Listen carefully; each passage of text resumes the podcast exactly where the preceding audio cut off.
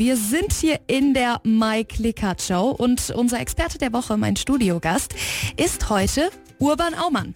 Inhaber von Juwelier Aumann in Obergünzburg.